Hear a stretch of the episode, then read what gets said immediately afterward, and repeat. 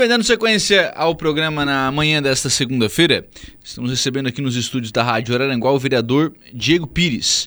A gente fazer uma, uma análise desse início de ano, o, o vereador Diego, primeiro mês já, né, com as sessões da, da Câmara sendo, sendo realizadas, e, e ano, enfim, que tem que começar a cumprir aquilo que foi prometido no Câmara da Comunidade, tem algumas questões a serem abordadas ao longo desse, desse ano. Como é que inicia, como é que avalia esse início de ano? Bom, bom dia.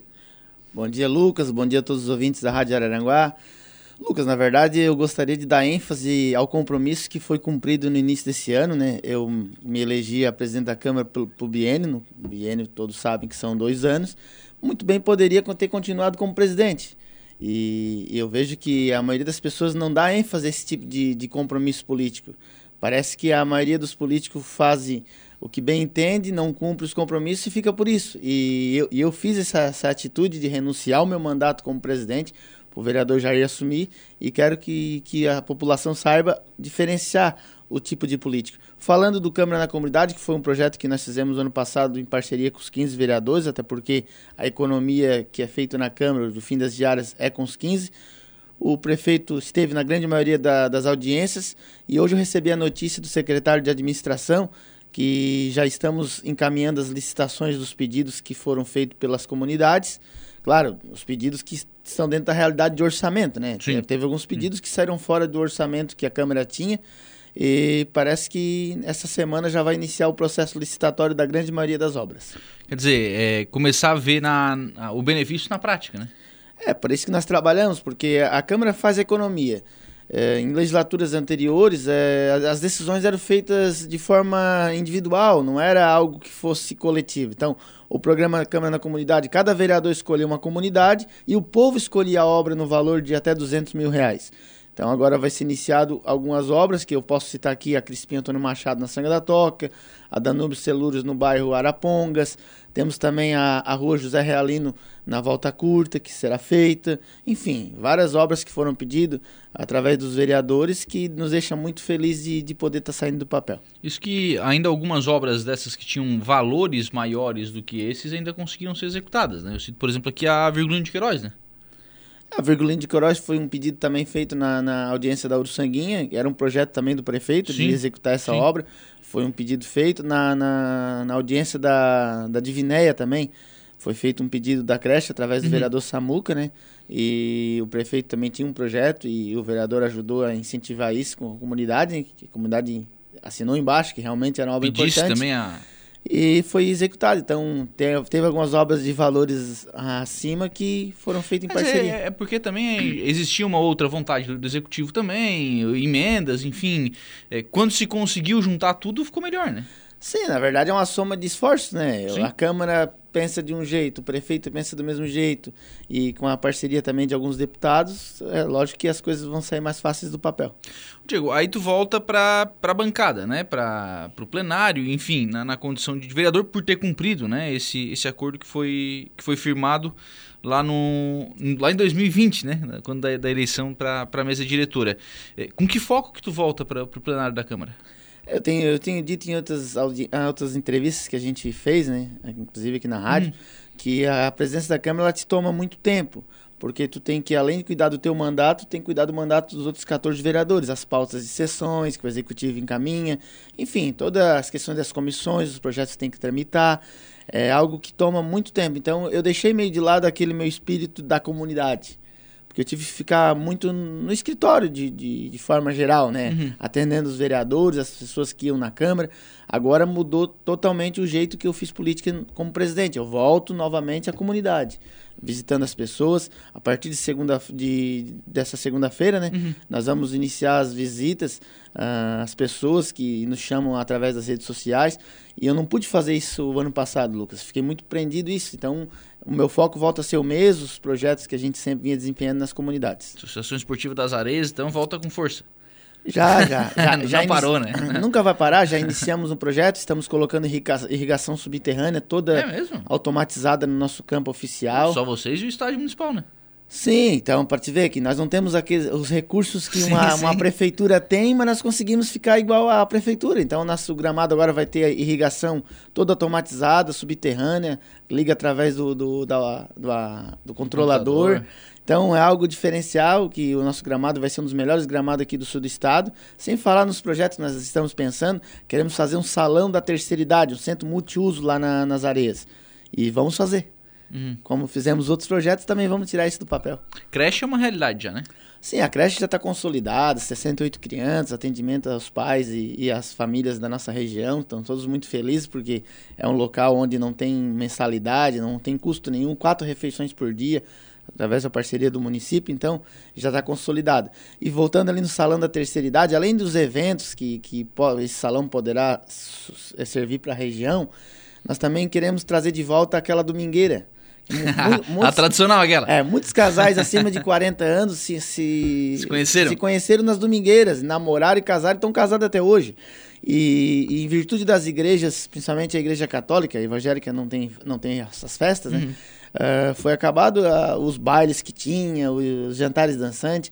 Até porque as, também as lideranças, com o tempo, elas vão cansando. É, é, um, é exaustante mesmo esse, esse trabalho. Então, nós queremos trazer de volta essa domingueira, até porque esse salão vai servir como um centro multiuso para nossa região e para as pessoas terem mais um motivo de divertimento e lazer. Sim.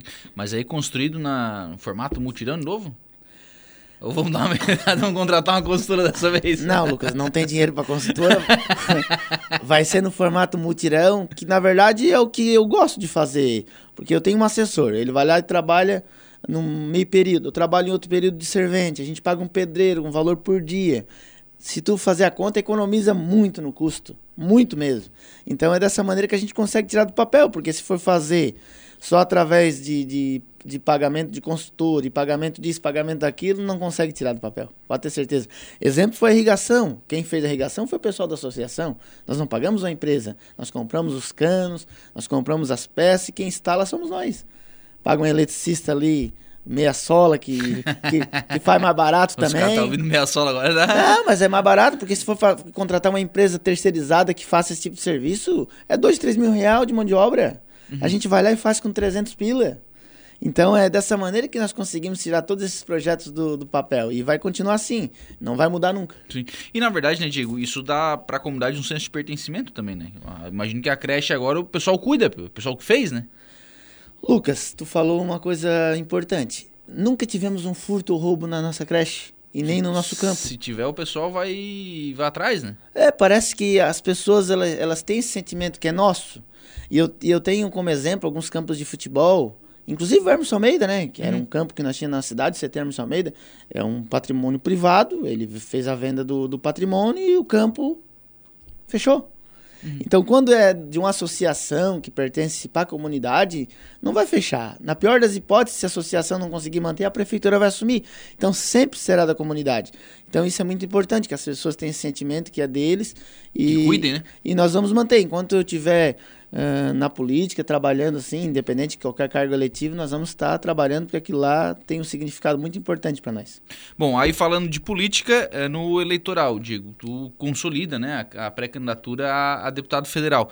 Como é que tem sido a, a andança, como é que tem sido o trabalho de agora retomando, né, né até pela, pela questão da presidência da Câmara, como é que tem consolidado essa questão da, da pré-candidatura a deputado federal?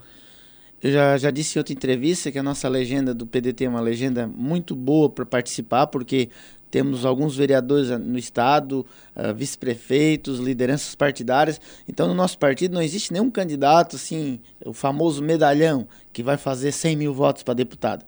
Então, no nosso partido, o candidato que atingir a faixa de 20, 30 mil votos, ele já começa a ter chance de disputar um, de ter uma chance de assumir uma cadeira.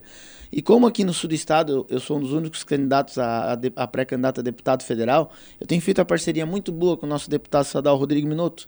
As suas bases aqui no sul, ele tem visitado comigo, tenho apresentado e temos feito dobradinha em várias cidades aqui no sul do estado, inclusive agora vamos fazer algumas parcerias na Serra Catarinense também. E, e o, foco especial é Araranguá, né? Eu sou totalmente dependente de Araranguá.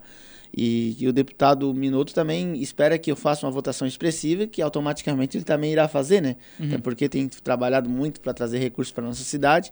E tenho, tenho visitado bastante lideranças e estou bem animado com a pré-candidatura. Sim, porque na verdade é a, a consolidação dessa, dessa pré-candidatura, essa parceria com, com o Minuto acaba, acaba é, estruturando esse trabalho, né? Principalmente nos votos fora de Araranguá, né, Lucas? Porque ele já tem as parcerias dele, que são uhum. É, prefeitos, ex-prefeitos, vice-prefeitos, é, vereadores, lideranças, que vão trabalhar pro, pro, para o minuto, deputado estadual, mas para federal eles precisam de um candidato, eles não vão ser órfãos, né? Uhum. Vão ter que trabalhar. E fica muito fácil trabalhar uma dobradinha, até porque eu sou da região. Então, essa, a maioria das lideranças que vão trabalhar para um deputado minuto aqui no sul do estado irão trabalhar para o Diego Pires para a candidatura a deputado federal. Então, isso tem me deixado bem animado. Acredito que fora do nosso município irei fazer uma votação expressiva. E como eu disse anteriormente, eu dependo totalmente de Araranguá. Se a minha votação em Araranguá for significativa, logicamente eu teria chance de eleição. Então a gente coloca, o Diego, esses movimentos de pré-candidatura como, como ensaios para eleição municipal. É, é isso também? Lucas, lógico que se. Nós temos que participar de uma eleição, nós temos que estar preparado tanto para a vitória como para a derrota. Sim. Lógico que se eu não conseguir êxito na eleição, a votação que eu fizer na cidade de Araranguá, ela vai demonstrar algo para eleições municipais de 2024, sem dúvida. Isso é, é, é algo natural. Então, mas o foco principal é a minha pré-candidatura a deputado federal, até porque a nossa região é órfã de um representante. E, tem, e tenho certeza que eu sou dos únicos pré-candidatos a deputado federal que realmente vai participar do pleito. Alguns é só o tubo de ensaio, mas chega na hora de registrar a candidatura, vai encontrar dificuldade com outros candidatos que são de Criciúma, que vão querer blindar a candidatura para tentar fazer mais votos aqui na região. As, as questões partidárias também podem trancar algumas candidaturas e a própria coragem de colocar a mesa a cara no santinho, de hora de arrumar a documentação e levar.